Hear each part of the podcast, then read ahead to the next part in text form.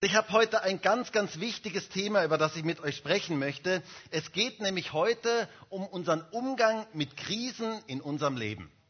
Wie gehen wir mit Krisen in unserem Leben richtig um? Denn jeder von uns, jeder, der heute hier in diesem Raum ist, geht früher oder später durch Krisen in seinem Leben. Das gehört zu unserem Leben dazu. Und die große Frage ist, wie geht man richtig mit Krisen in seinem Leben um? Wie bereitet man sich richtig auf die Krise vor? Darum soll es heute gehen. Wie schon gesagt, heute ist ja der Graz-Marathon. Und deswegen sind auch die Reihen heute etwas gelichtet. Ähm, manche sind, haben es nicht geschafft, hierher zu kommen.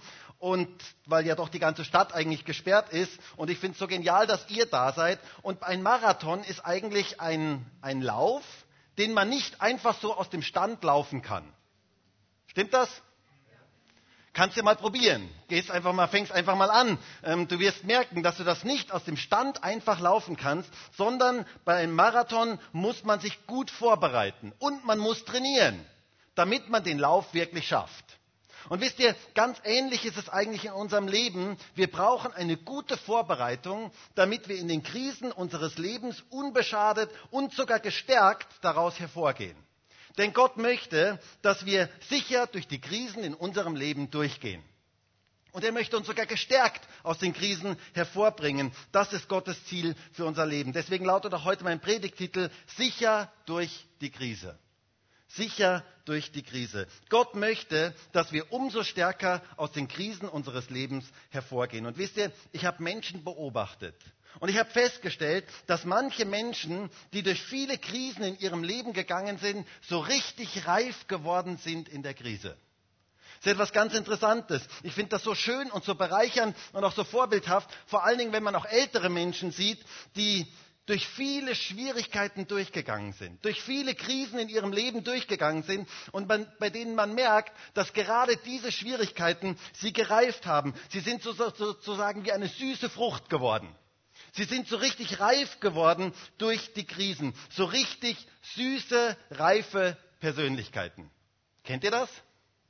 Ich finde das so etwas Tolles, das zu sehen, solche Menschen zu sehen, das ist einfach herrlich. Leider gibt es auch das Umgekehrte. Es gibt manchmal Menschen, die durch Krisen in ihrem Leben gehen und die so richtig verbittert sind durch die Krise so richtig negativ sind, frustriert sind, zerbrochen sind. Und das ist etwas Schreckliches, wenn man das sieht. Sie sind nicht reif geworden, sondern sie sind bitter geworden.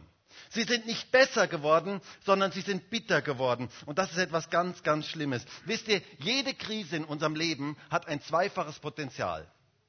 Sie kann uns besser machen oder sie kann uns bitter machen. Es gibt diese zwei Wege, diese zwei Dinge, was aus einer Krise hervorgehen kann. Und die Frage ist, was möchtest du sein? Im Englischen klingt das noch schöner, wohl bitter or better. Ähm, wirst du bitter oder besser? Das ist das Potenzial, das in jeder Krise drin ist. Und die große Frage ist, willst du so eine süße, reife Frucht sein, eine süße, reife Persönlichkeit werden oder möchtest du verbittern?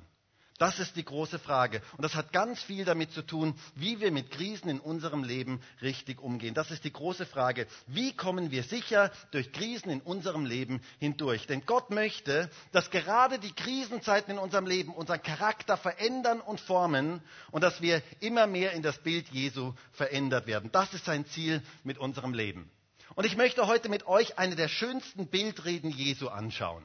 Jesus hat ja ganz, ganz viel in Bildern gesprochen. Und ich möchte heute mit euch eine der schönsten Bildreden Jesu anschauen. Und zwar finden wir diese Bildrede am Abschluss der bekanntesten und berühmtesten Rede, die Jesus gesprochen hat.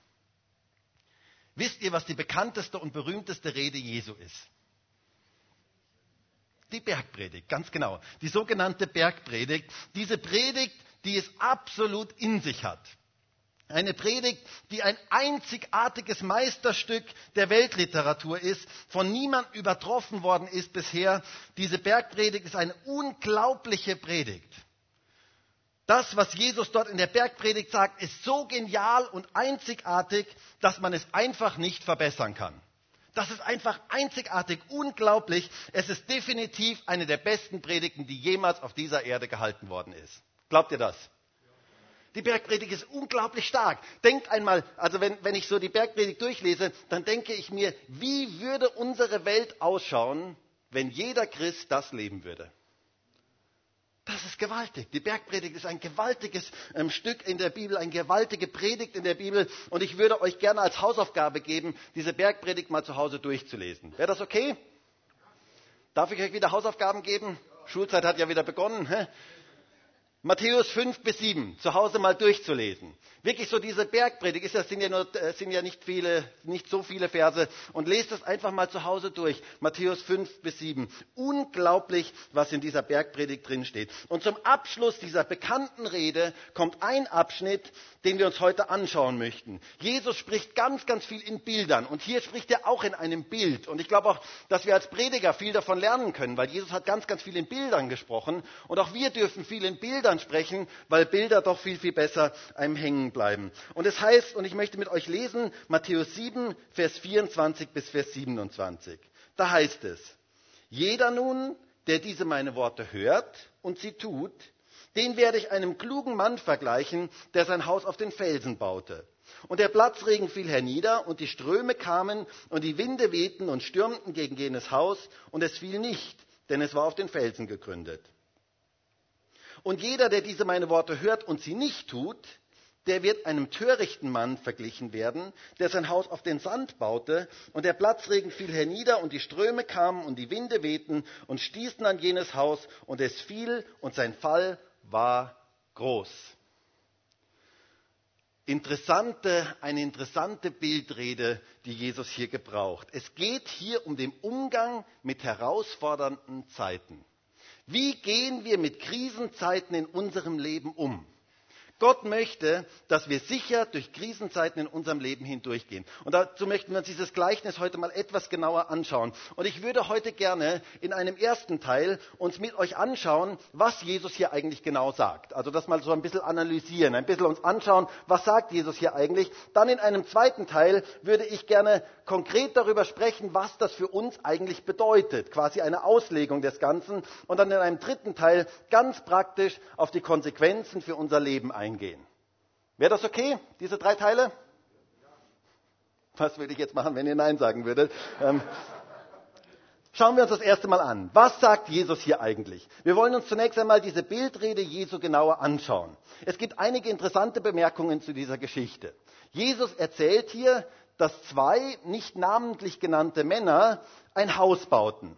Und von außen betrachtet schauten diese beiden Häuser ganz gleich aus.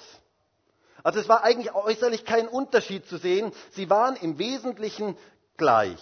Und es ist scheinbar so, dass es keinen großen Unterschied, nach außen hin sichtbaren, wahrnehmbaren Unterschied zwischen diesen Häusern gab. Sie waren sehr schön und jeder wäre dort gerne eingezogen. Das ist das, was wir hier so sehen. Aber es gab einen entscheidenden Unterschied. Sie hatten ein unterschiedliches Fundament. Das war nach außen nicht sichtbar. Aber das war eigentlich das, was ganz, ganz wichtig war. Dieses Haus, das eine Haus war auf den Felsen gebaut und das andere war auf den Sand gebaut. Und diesen Unterschied stellte man erst fest, als der Sturm kam, sagt Jesus hier. Ganz interessant, das konnte man vorher nicht sehen. Jesus macht hier sehr deutlich, dass die Fundamente unseres Lebens ganz, ganz wichtig sind. Gerade in den Stürmen des Lebens merken wir erst, wo unser Fundament wirklich ist und ob unser Fundament wirklich trägt. Wisst ihr, ich habe das schon einige Male erlebt, dass man als Laie, wenn man so ein Haus sieht, dann sich denkt, naja, da könnte man ja noch was draufbauen. Da könnte man ja noch dieses und jenes einfach verändern und draufbauen. So als Laie denkt, stellt man sich das so ganz einfach vor. Aber wenn dann ein Fachmann kommt, dann wird er dir erklären, Moment, du musst erstmal die Statik beachten. Du musst erstmal schauen, wie du genau bauen kannst. Du kannst nicht einfach irgendwo was draufbauen, sondern es hat ganz, ganz viel mit dem Fundament zu tun, wo du bauen kannst und wie du bauen kannst.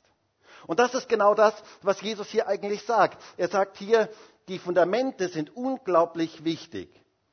Und keiner kann für einen anderen entscheiden, wie das Fundament wirklich ist, sondern der Sturm zeigt, wie das Fundament wirklich ist. Keiner kann sagen, kann in seinem eigenen Leben, kann für jemand anderen sagen, wie tief und wie stark das Fundament des anderen ist. Das ist das, was wir hier sehen. Erst der Sturm, wenn die Krise kommt, dann wird es sichtbar, ob dieses Fundament wirklich trägt. Und dann merkt man auch, wo das Fundament wirklich steht. Nach außen mag ein Haus ganz, ganz toll ausschauen.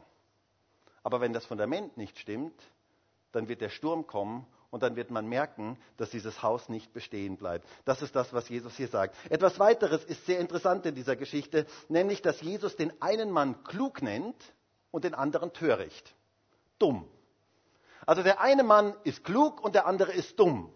Mit anderen Worten, die Wichtigkeit des Hausbaus hat etwas mit Verstand zu tun, hat etwas mit Intellekt zu tun, hat etwas mit Planung zu tun. Das ist das, was Jesus hier sehr, sehr deutlich sagt. Das richtige Fundament in unserem Leben fällt uns nicht einfach in den Schoß kommt nicht einfach von alleine. Irgendwie plötzlich haben wir das richtige Fundament, sondern das richtige Fundament hat ganz, ganz viel mit der richtigen Planung, mit der richtigen Vorbereitung zu tun. Und es ist interessant in dieser Geschichte, in den ruhigen Zeiten, wo keine, kein Sturm da ist, kein Regen und keine Flut da ist, ist es nicht wahrnehmbar, wie stabil unser Fundament wirklich ist. In den ruhigen Zeiten merkt man das gar nicht. Das sehen wir hier in dieser Geschichte. Im Gegenteil, ich könnte mir sogar vorstellen, das ist jetzt nur ähm, eine Sache, die ich so rein interpretiere, ich könnte mir sogar vorstellen, dass das Haus auf dem Sand das schönere Haus war, wie das Haus auf dem Felsen. Vielleicht war das das bessere Haus. Vielleicht war das das Haus, das größer war, das schöner war. Das Haus mit Swimmingpool. Das Haus, das alle möglichen e-, äh, Extras hatte. Ähm, das Haus, das alle möglichen tollen Sachen hatte. Vielleicht wunderbare Ornamente oder keine Ahnung, die Fenster waren viel besser und so weiter. Vielleicht war dieses Haus sogar das bessere Haus. Die bessere Ausstattung. Und ich könnte mir vorstellen, dass die Leute vielleicht vor diesem Haus gestanden sind und haben gesagt, wow, das ist ein gewaltiges Haus. Also so ein Haus müsste man haben bis der Sturm kam. Bis der Sturm kam und der Sturm zeigte erst, wie es mit dem Fundament wirklich ausschaut. Interessant ist auch, dass beide Bauwerke und beide Baumeister dieselben Herausforderungen erlebten. Beide erlebten den Sturm, den Regen und die Flut. Stur Regen von oben, Sturm von der Seite und Flut von unten. Kannst du dir das vorstellen? Du gehst raus, Regen von oben, Sturm von der Seite und Flut von unten. Nicht gerade sehr angenehm, oder? Und das ist das, was diese beiden Häuser erlebten. Beide Häuser erlebten dieselben Herausforderungen. Und Jesus macht in diesem Gleichnis, in dieser Geschichte sehr, sehr klar, dass das Haus zu bauen eine Sache ist, die nicht auf den Augenblick gerichtet ist. Dass es nicht darum geht, ein Haus zu bauen, das im Moment stehen bleibt, sondern dass es etwas Zukunftsorientiertes sein soll dass es um die Zukunft eigentlich geht, eine klare Zukunftsperspektive zu haben, wenn wir bauen. Und noch etwas finde ich sehr, sehr interessant in dieser Geschichte. Zwei unterschiedliche Ergebnisse kennzeichnen das Ende, das Ende dieser Geschichte. Nämlich, das eine Haus blieb im Sturm stehen, ganz stabil, und das andere Haus fiel zusammen und brachte enormen Schaden. Es heißt hier, sein Fall war sehr groß. Eine interessante Geschichte, die Jesus hier erzählt. Und jetzt möchte ich zum zweiten Teil kommen und ein bisschen das auslegen, ein bisschen für uns schauen, was bedeutet das jetzt eigentlich für uns. Jesus macht hier ganz, ganz klar, dass jeder von uns einer von diesen beiden Männern ist. Ihr lieben Frauen, ihr seid jetzt auch Männer. Ähm, also ihr müsst euch jetzt einfach mal hineinversetzen. Einer von diesen beiden Männern bist du. Welcher Mann bist du? Worauf ist dein Lebenshaus eigentlich aufgebaut? Das ist die Frage. Welche, in welche Richtung gehst du? Was ist das Fundament deines Lebens? Jeder von uns hat die Wahl, wie wir unser Lebenshaus aufbauen, auf welchem Fundament wir unser Lebenshaus aufbauen. Und ich möchte mal ganz kurz die Predigt unterbrechen und möchte dich mal kurz fragen, weißt du schon, welche Person du sein möchtest? Hast du dich schon entschieden dazu? Auf welchem Fundament du aufbauen möchtest. Das ist eine wichtige Frage, eine ganz, ganz wichtige Frage. Denn es hat etwas mit Entscheidung zu tun, dass ich mich für das Richtige entscheide. Möchtest du ein kluger Baumeister sein oder möchtest du ein dummer Baumeister sein? Wer möchte ein kluger Baumeister sein? Okay, Gegenprobe, wer möchte ein dummer Baumeister sein? Okay, ich bin doch in der richtigen Gemeinde. Ähm, dieses Haus, von dem hier die Rede ist, ist unser Lebenshaus. Das ist das, was Jesus hier sagt. Oikos ist dieser griechische Begriff, der hier verwendet wird. Und dieses Wort Oikos ist ein ganz interessantes Wort, denn es wird in der Bibel an ganz, ganz vielen Stellen für verschiedene Dinge verwendet. Ähm, und dieses Oikos bedeutet eigentlich Haus oder Leben oder Lebensraum. Das ist das, was eigentlich Oikos bezeichnet. Es geht um unser Lebenshaus. Es repräsentiert Dein und mein Leben. Oikos ist übrigens auch in der Bibel verwendet für Hauskreise zum Beispiel. Da wird auch Oikos verwendet. Oder für Gemeinde wird teilweise Oikos verwendet. Ähm, oder für Familie wird Oikos verwendet. Es geht um unser Lebensumfeld, um unseren Lebensraum, um unser Lebenshaus. Und die Frage ist, worauf ist unser Lebenshaus aufgebaut? Worauf ist das aufgebaut, was unser Leben eigentlich ausmacht? Das ist die große Frage. Worauf ist auch unser Hauskreis aufgebaut? Worauf ist die Gemeinde aufgebaut? Das sind die großen Fragen. Worauf ist die Familie aufgebaut? All das beinhaltet dieses Wort Oikos. Und es ist interessant, dass in unserem Text von ihrem Haus die Rede ist. Das heißt, jeder ist für sein Lebenshaus selber verantwortlich. Weißt du das? Du bist selber verantwortlich dafür, dass du das richtige Fundament für dein Leben baust. Da bist du für verantwortlich, niemand anders. Niemand anders kann dein Lebenshaus bauen als nur du selber. Und niemand anders ist dafür verantwortlich, sondern du selber bist dafür verantwortlich. Jeder baut sein eigenes Lebenshaus und ist verantwortlich dafür, auf welchem Fundament er aufbaut. Und natürlich ist auch jeder verantwortlich dafür, das Lebenshaus zu bauen, jetzt in der Familie zum Beispiel im Miteinander zu bauen oder im Hauskreis zu bauen. Aber jeder ist verantwortlich für sein eigenes Lebenshaus, dass er das Haus richtig baut, damit, wenn die Krisen kommen, dieses Haus bestehen bleiben kann. Und ich möchte dir etwas sagen, wenn du eines Tages mal vor Gott stehst, wird Gott dich niemals fragen, du, was hat denn eigentlich der andere gemacht? Wie war das denn eigentlich mit dem anderen? Wie hat denn der sein Lebenshaus eigentlich gebaut? Sondern weißt du, was Gott dich fragen wird? Hey, wie hast du dein Lebenshaus gebaut? Das ist die Frage, die Gott dir stellen wird. Er wird dich fragen, wie du dein Lebenshaus gebaut hast. Und das ist etwas ganz Entscheidendes zu erkennen. Es ist unser eigenes Lebenshaus. Jeder von uns ist verantwortlich dafür, sein Lebenshaus zukunftsorientiert zu bauen. Und Jesus nennt den einen, der auf dem Felsen baut, klug und den anderen töricht. Und ich muss ja sagen, ich hatte so in der Vorbereitung, als ich so über diese Geschichte nachgedacht hat, habe, zwei Personen vor mir. Und zwar zwei Personen, die nicht aus der Bibel kommen und die mit der Bibel nichts zu tun haben, sondern zwei Personen, die mir irgendwie so eingefallen sind. Und zwar, ich hatte das Bild vor mir und vergebt mir bitte meine Ungeistlichkeit, aber ich hatte das Bild vor mir von Dick und Doof. Kennt ihr noch Dick und Doof? Vielleicht können wir das Bild mal kurz da. Kennt ihr die zwei noch? Also alle Älteren zumindest kennen sie noch. Vielleicht können wir das nächste Bild auch noch. Genau, ihr kennt diese, diese zwei Persönlichkeiten. Vielleicht das nächste Bild noch. Genau, das sind die Bilder, die ich gefunden habe. Ähm, und vielleicht kennt ihr noch diese zwei Personen, dick und doof. Zwei Leute, die Fernsehgeschichte geschrieben haben, Stan Laurel und Oliver Hardy. Die Älteren, wie schon gesagt, kennen sie sicherlich noch. Zwei Leute, der eine war sehr, sehr dick und deswegen hieß er auch dick. Und meistens wirkte er sehr, sehr intelligent, war es aber nicht unbedingt. Ihr wisst vielleicht, wovon ich rede. Und dann gab es einen anderen, der hieß doof. Und zwar deswegen, weil er meistens sehr, sehr dumm wirkte. Aber das, was er manches Mal sagte, war gar nicht so dumm. Ähm, war überhaupt gar nicht so schlecht, was er gesagt hat. Und ich, mir kam dieses Bild, als ich über diese Geschichte nachgedacht habe, weil manches von dem, was Menschen tun für ihr Lebenshaus, wirkt vielleicht sehr, sehr klug. Aber es ist nicht klug. Und manche wirken vielleicht, als wären sie vielleicht nicht so klug, aber es ist eigentlich klug, was sie tun. Der eine baut auf ein stabiles, zukunftssicheres Fundament auf den Felsen und der andere auf den Sand, auf ein unsicheres, nicht krisenfestes Fundament. Und jetzt kommt etwas sehr, sehr Wichtiges. Das Fundament, auf dem wir jetzt aufbauen, das hat Auswirkungen für unsere Zukunft. Das ist ganz, ganz wichtig, das zu erkennen. Nicht in der Krise entscheidet sich, ob wir sicher durch die Krise durchkommen, sondern jetzt. Das ist etwas ganz, ganz Wichtiges. Manches Mal kommen Leute in die Krise und sie denken, jetzt muss ich durch die Krise durchkommen. Aber die Entscheidung, ob du durch die Krise sicher durchkommst, ist schon viel, viel früher getroffen worden. die entsteht jetzt. Gerade in den Nicht-Krisenzeiten bauen wir das Fundament, das dann trägt, wenn wir durch die Krisenzeiten kommen. Und das ist etwas ganz, ganz Wichtiges, dass wir das erkennen. Das gibt eine komplett andere Lebensperspektive. Das, was du heute tust, hat gewaltige Auswirkungen für deine Zukunft. Hat Auswirkungen, ob du durch die Krise sicher durchkommst oder nicht.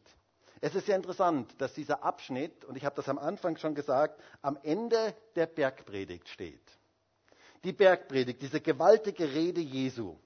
Und da spricht ja in dieser Bergpredigt, spricht ja Jesus ganz konkrete Bereiche unseres Lebens an. Und ihr werdet das dann merken, wenn ihr die Bergpredigt nochmal so durchlest. Und wirklich, ich möchte euch diese Hausaufgabe geben. Ihr werdet das nächste Woche selbstverständlich abfragen. Ähm, Matthäus 5 bis 7, na, ich werde es nicht abfragen, aber ähm, lest das euch wirklich mal so in Ruhe durch. Ihr werdet merken, das sind ganz konkrete Bereiche angesprochen, die wir umsetzen sollen in unserem Leben. Und wenn wir das in den guten Zeiten unseres Lebens einüben, dann hält das auch in der Krise. Und wenn wir es in den guten Zeiten unseres Lebens nicht einüben, hält es auch in der Krise nicht. Um es klar zu sagen, wie du mit deinem Geld heute umgehst, hat Auswirkungen auf deine Zukunft. Wie du mit dem Geist Mammon, wovon Jesus da redet, heute umgehst, hat Auswirkungen auf die Zukunft, auch auf die Krisen deines Lebens. Wie du heute mit deinen Sorgen umgehst. Jesus spricht ja gerade in der Bergpredigt viel über Sorgen. Wie du heute mit deinen Sorgen umgehst, hat Auswirkungen auf deine Zukunft. Vielleicht sagst du, naja, also Sorgen, ich meine, heute sorge ich mich schon noch, aber irgendwann werde ich das dann mal nicht mehr tun. Falsch. Heute sollst du es lernen, dich nicht zu sorgen. Und du wirst merken, wie du durch Krisen ganz anders durchgehen kannst. Heute dürfen wir die Dinge einüben, damit wir in Krisenzeiten wirklich stabil sein können. Dein heutiger Umgang mit deiner Sexualität bestimmt deine Zukunft, sagt Jesus in der Bergpredigt. Ganz interessant. Alles Themen, die in der Bergpredigt vorkommen. Dein Fasten und Gebet, wie du heute fastest und betest, bestimmt die Zukunft in der Krise. Das ist etwas ganz Interessantes. Oder wie du mit dem Reden umgehst. Wie du auch über andere Geschwister redest.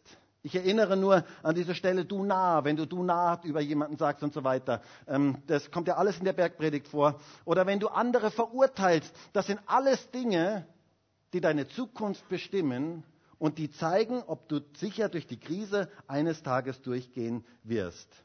Heute ist die Vorbereitung auf die Krise. Wisst ihr, und das ist so wichtig, das zu erkennen. Wir müssen uns darauf vorbereiten. Es ist so wichtig, sich darauf vorzubereiten. Es ist sozusagen wie die Vorbereitungszeit auf eine Prüfung. Da lernt man ja vorher und nicht erst in der Prüfung, oder? Alle Studenten dürfen jetzt Amen sagen. Man sollte zumindest vorher lernen und nicht erst in der Prüfung sitzen und dann plötzlich drauf kommen, dass ich hätte lernen sollen.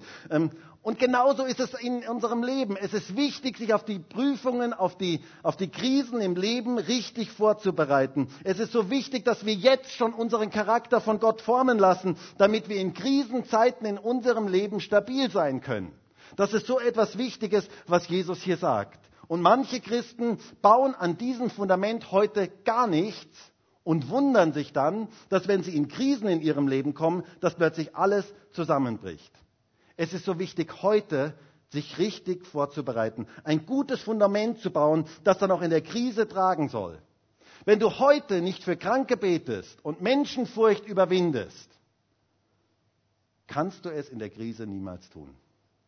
Es ist so wichtig, heute Dinge anzupacken, heute Dinge zu tun. Wenn du heute segnest, anstatt zu fluchen und nicht richtest, damit du nicht gerichtet wirst und barmherzig bist, wie Gott barmherzig bist und gibst, wie Gott dich beschenkt hat, alles Themen aus der Bergpredigt, lest es durch, dann werden wir in Krisenzeiten erleben, wie unser Fundament trägt oder auch nicht trägt. Und wenn du heute nicht betest, ich sage dir, deine Gebete in Krisenzeiten werden keine Kraft haben. Es ist so wichtig, sich heute vorzubereiten auf Krisenzeiten in unserem Leben. Dein jetziges Leben hat Auswirkungen auf die Krisen deiner Zukunft. Du baust heute das Fundament für die Krisen in deiner Zukunft. Und ich finde es sehr, sehr interessant, dass Jesus hier in unserem Text sagt, dass beide Häuser den Sturm erlebten. Beide Häuser. Der Sturm kam über jedes dieser beiden Häuser. Jesus macht es sehr, sehr klar. Jeder von uns muss durch Krisen durchgehen.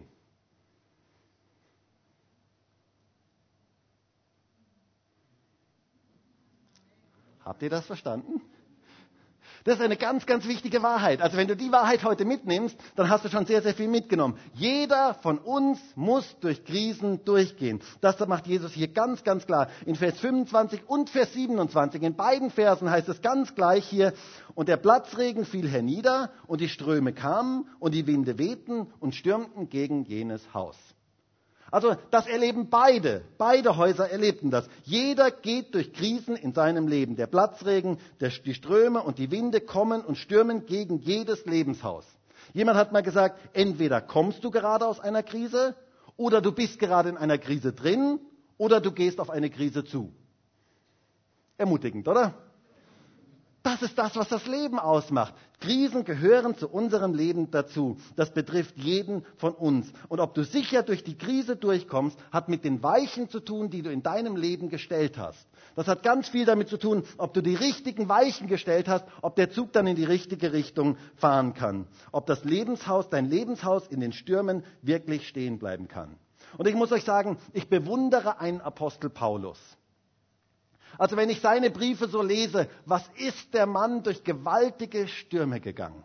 Also was hat der Mann alles erlebt? Unglaublich, was der alles erlebt hat. Und dann lese ich von ihm zum Beispiel in 2. Korinther 4, Vers 7, da sagt er, wir aber haben diesen Schatz in irdenen Gefäßen, damit die überragende Größe der Kraft von Gott sei und nicht aus uns.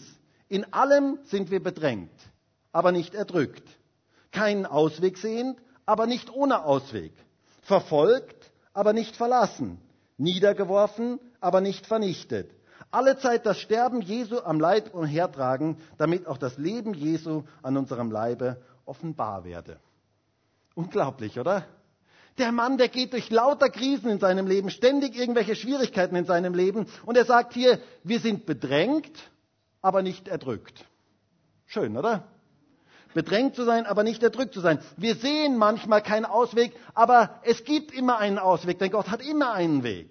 Das ist das, was er hier sagt. Wir sind niemals verlassen. Gott ist immer mit uns, gerade auch in den Krisenzeiten unseres Lebens. Und das sagt ein Mann, der nicht irgendwo in Mallorca sitzt, im Urlaub und eine Ansichtskarte schreibt und schreibt, macht euch keine Sorgen. Sondern das sagt ein Mann, der in den Krisen des Lebens steht und der in diesen Krisen erlebt hat, Gott ist wirklich treu. Aber dieses Fundament, diese Gewissheit, von der Paulus hier spricht, wird nicht in Krisenzeiten geboren, sondern wird davor geboren. In unserem alltäglichen Leben, in den Nicht-Krisenzeiten bauen wir das Fundament für unsere Zukunft.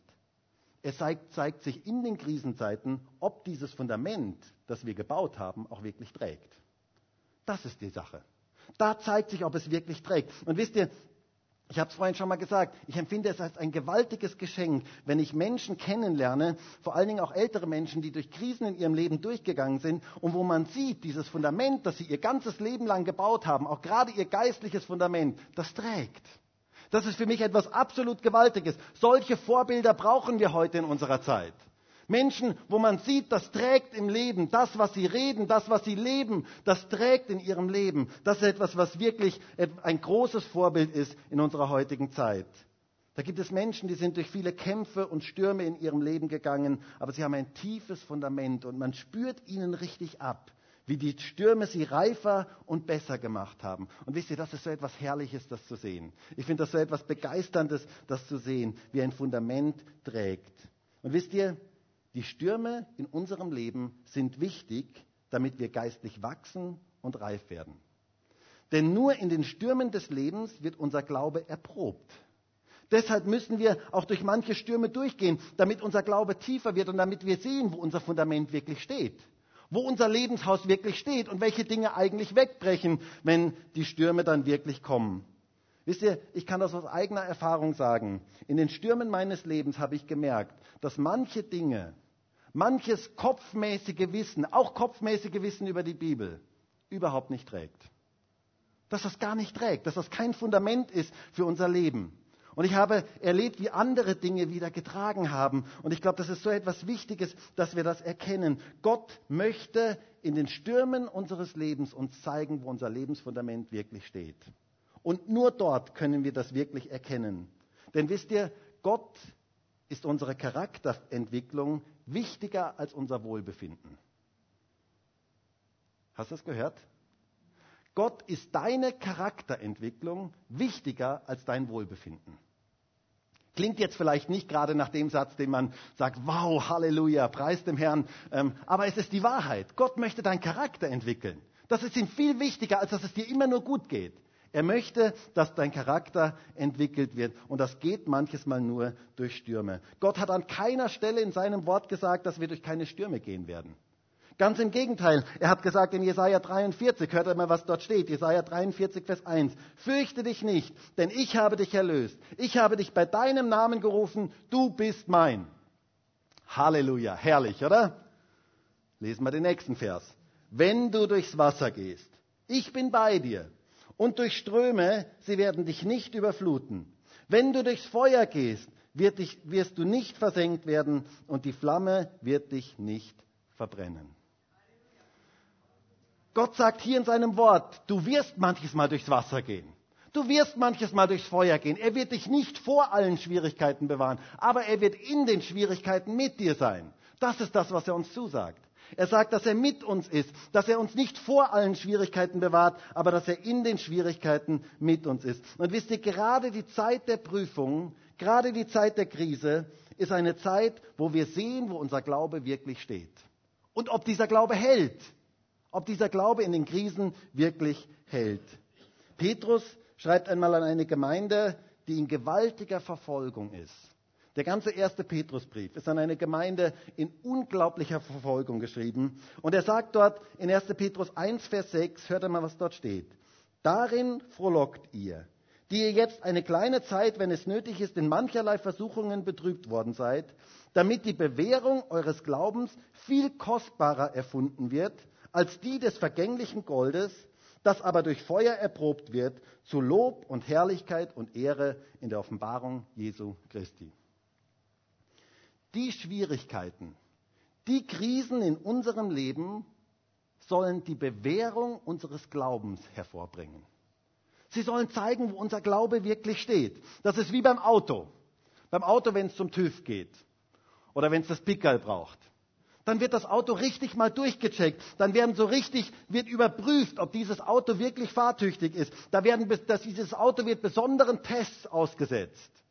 Und wisst ihr, genauso ist es in unserem Leben. Manches Mal setzt Gott uns bewusst besonderen Tests aus, damit wir sehen, wo unser Glaube wirklich steht. Und ob dieser Glaube wirklich hält. Es heißt hier, wir werden durch das Feuer erprobt wie das Gold. Denn wenn das Gold durchs Feuer geht, dann wird es umso reiner. Ich weiß nicht, ob du das wusstest, aber Gold hat immer dasselbe Gewicht, auch wenn es durchs Feuer geht. Stimmt das? Also du kannst das jetzt ausprobieren. Du nimmst irgendeinen Ring oder irgendwas, was aus Gold ist und lässt das einschmelzen. Und es müsste eigentlich genau dasselbe Gewicht haben wie vorher. Wenn es nicht dasselbe Gewicht hat, dann möchte ich dir sagen, es war nicht richtiges Gold oder es war zumindest nicht ganz reines Gold. Ähm, es waren irgendwelche Fremdstoffe mit dabei. Im Feuer wird Gold niemals weniger, wird Gold niemals leichter, aber alle anderen Fremdstoffe, die verbrennen im Feuer. Und das ist genau das, was hier der Apostel Petrus sagt. Genauso ist es in unserem Leben. Es muss manches Mal in unserem Leben durch die Krise gehen, durch das Feuer gehen, damit unser Glaube vielleicht manches Mal kleiner wird, aber dafür reiner. Damit unser Glaube wirklich rein wird, damit unser Glaube wirklich Substanz hat. Das ist das, worum es geht. All die frommen Sprüche, die in der Krise überhaupt nicht tragen, verbrennen in solchen Krisenzeiten. Wisst ihr, es gibt viele fromme Sprüche. Viele Dinge, die man so sagen kann, aber die in der Krise überhaupt nicht tragen. Und das alles verbrennt in Krisenzeiten in unserem Leben. Und das, was wirklich kostbar ist, das, was wirklich Substanz ist in unserem Leben, das bleibt in solchen Zeiten bestehen.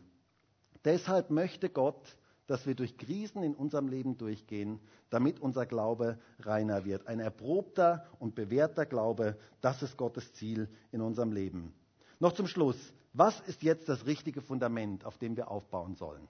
Wie, was tun wir jetzt praktisch? Welches Fundament trägt in Krisenzeiten? Was ist der Fels, auf dem wir unser Lebenshaus aufbauen sollen? Jesus definiert es hier sehr, sehr klar in diesem Gleichnis. Er sagt hier in Matthäus 7, Vers 24, jeder nun, der diese meine Worte hört und sie tut, den werde ich einem klugen Mann vergleichen, der sein Haus auf den Felsen baute. Es geht darum, Gottes Wort zu hören und zu tun. Der Fels, das Fundament, das uns sicher durch Krisenzeiten durchbringt, ist Gottes Wort. Das ist die Wahrheit. Stimmt das? Das ist das beste Fundament für unser Leben. Gottes Wort ist das beste Fundament für unser Leben. Und zwar, dass wir es hören und dass wir es nicht nur hören, sondern dass wir es auch in die Tat umsetzen. Darum geht es hier in diesem Gleichnis. Das, das macht das Leben stark in Krisenzeiten, wenn wir Gottes Wort hören und es wirklich in die Tat umsetzen. Und zwar gerade dann, wenn der Regen von oben kommt, wenn die Stürme von der Seite kommen, wenn die Flut von unten kommt, wenn Angriffe auf allen Ebenen auf unser Leben kommen, dann können wir sicher und stabil durch die Krisen durchgehen, wenn wir Gottes Wort hören und befolgen. Hören und tun. Das ist das sichere Fundament unseres Lebens. Und wisst ihr, indem wir heute Gottes Wort hören und dieses Wort in unser Leben aufnehmen und es anfangen umzusetzen in unserem Leben, bauen wir heute das richtige Fundament für die Krisenzeiten unserer Zukunft. Und das ist so wichtig, das zu erkennen. Dann werden vielleicht andere Häuser fallen, aber dein Haus wird stehen bleiben. Dein Haus wird feststehen wie ein Fels in der Brandung. Das ist das, was Gott für dich und mich möchte. Er möchte, dass wir krisenfest und krisensicher bauen.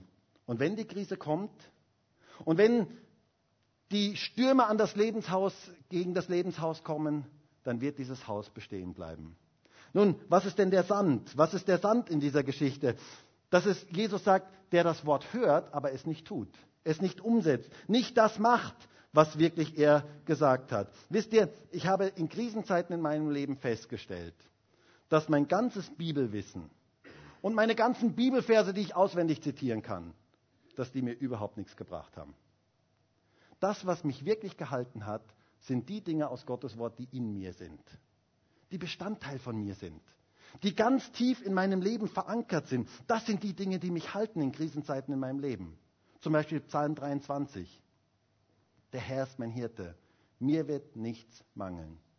Und ich weiß, dass heute viele hier in diesem Raum sind, die durch Krisenzeiten in ihrem Leben durchgegangen sind und die das bestätigen können. Das ganze Bibelwissen, Wissen hilft uns gar nichts in den Krisen sondern das, was wirklich hilft, ist die Verankerung.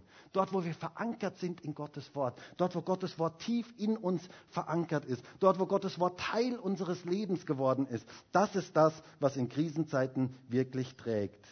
Es geht darum, dass Gottes Wort Teil unseres Lebens ist. Ganz tief da drin. Und das hält uns in den Krisenzeiten unseres Lebens. Wir können viel über die Bibel diskutieren und das ist gut, über die Bibel zu diskutieren. Wir können viele christliche Bücher lesen, aber all diese Dinge halten in Krisenzeiten nicht wirklich. Das, was wirklich hält, ist Gottes Wort, das in uns ist. Gottes Wort, das ein fester Bestandteil unseres Lebens ist. Paulus drückt das einmal so schön aus in 1. Thessalonicher 2, Vers 13. Da heißt es, und darum danken auch wir Gott unablässig, dass als ihr von uns das Wort der Kunde von Gott empfingt, ihr es nicht als Menschenwort aufnahmt, sondern wie es wahrhaftig ist, als Gottes Wort, das in euch, den Glaubenden, auch wirkt. Gottes Wort möchte etwas wirken in uns bewirken in uns, verändern in uns, Substanz unseres Lebens werden. Das ist das, worum es geht. Gottes Wort in dir und du in Gottes Wort. Das ist das Fundament, das beste Fundament in den Stürmen des Lebens. Und wisst ihr, wenn das geschieht, dann wird unser Lebenshaus sicher stehen. Und dann werden Stürme kommen, die kommen bei jedem von uns. Aber es wird sicher auf dem richtigen Fundament stehen. Bau dein Leben auf dem richtigen Fundament auf. Bau dein Leben auf dem Wort Gottes auf. Und du wirst erleben, wie wenn die Stürme kommen, du sicher durch die Krise durchgehen kannst. Ich möchte zum Abschluss noch einmal diese Worte lesen aus Matthäus 7, Vers 24.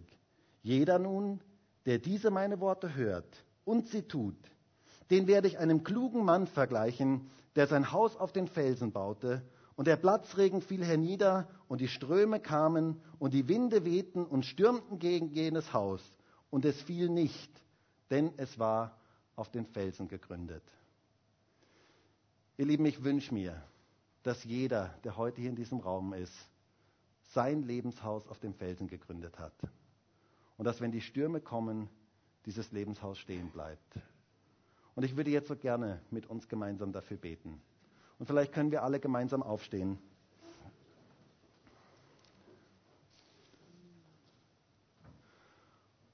Und ich weiß ja nicht, wo du gerade stehst. Vielleicht bist du gerade in einer Krise, vielleicht stehst du vor einer Krise, vielleicht kommst du gerade aus einer Krise. Ganz egal, wo du heute stehst, ich würde mir so sehr wünschen, dass wir jetzt Gott bitten, dass er uns hilft, unser Lebenshaus auf dem richtigen Fundament aufzubauen. Herr, und ich wünsche mir so sehr, dass wir alle, die wir heute hier sind, krisenfest bauen können in unserem Leben. Und dass in der Jetztzeit, in dem Jetzt, in dem, wo wir jetzt drinstehen, wir auf dem richtigen Fundament aufgebaut sind. Und ich danke dir für dein Wort. Ich danke dir für die Kraft deines Wortes. Und Herr, ich bitte dich darum, dass dieses Wort in uns verankert sein kann, dass dieses Wort so ganz tief in unserem Leben verankert sein kann und dass wir dein Wort hören und es tun, es umsetzen. Herr, du kennst auch diejenigen, die jetzt gerade in Krisen in ihrem Leben drin sind. Und ich bin dir so dankbar dafür, dass du jeden kennst, dass du auch die Krisen kennst, dass du alles weißt in jedem einzelnen Leben. Und Herr, du hast uns nie versprochen, dass wir in keine Krisen kommen werden, aber du hast uns versprochen, dass du mit uns bist in den Krisen. Und ich möchte jetzt ganz speziell für diejenigen beten, die jetzt in Krisen sind, dass du ihnen besonders nah bist, dass sie deine Gegenwart in besonderer Weise spüren können. Dass sie spüren können, wie wenn sie durchs Wasser gehen, dass du bei ihnen bist. Dass deine Gegenwart da ist. Und ich segne jetzt jeden Einzelnen heute hier in diesem Raum, Herr, ich danke dir dafür, dass du uns niemals alleine lässt. Und ich danke dir dafür, dass du unser Leben verankern möchtest in deinem Wort. Und ich bitte dich für jeden von uns, dass wir auf dem richtigen Fundament aufgebaut sein können. Herr, ich wünsche mir so sehr, dass jeder von uns, wenn wir durch Krisen durchgehen, nicht bitter werden, sondern besser werden. Dass wir nicht verbittern, sondern dass wir zu reifen Persönlichkeiten werden, die du geformt hast. Herr, dazu geben wir uns dir hin, heute in diesem Gottesdienst. Und wir bitten dich darum, Herr, dass du unser Leben formen kannst, dass du unser Leben prägen kannst, dass du unser Leben verändern kannst, dass du uns ganz speziell begegnen kannst, auch in den Krisen unseres Lebens. Danke dafür, Herr Jesus. Danke für dein Wort. Danke für diese Bildrede, die wir heute anschauen dürfen. Und danke dafür, dass du zu uns reden möchtest. Halleluja.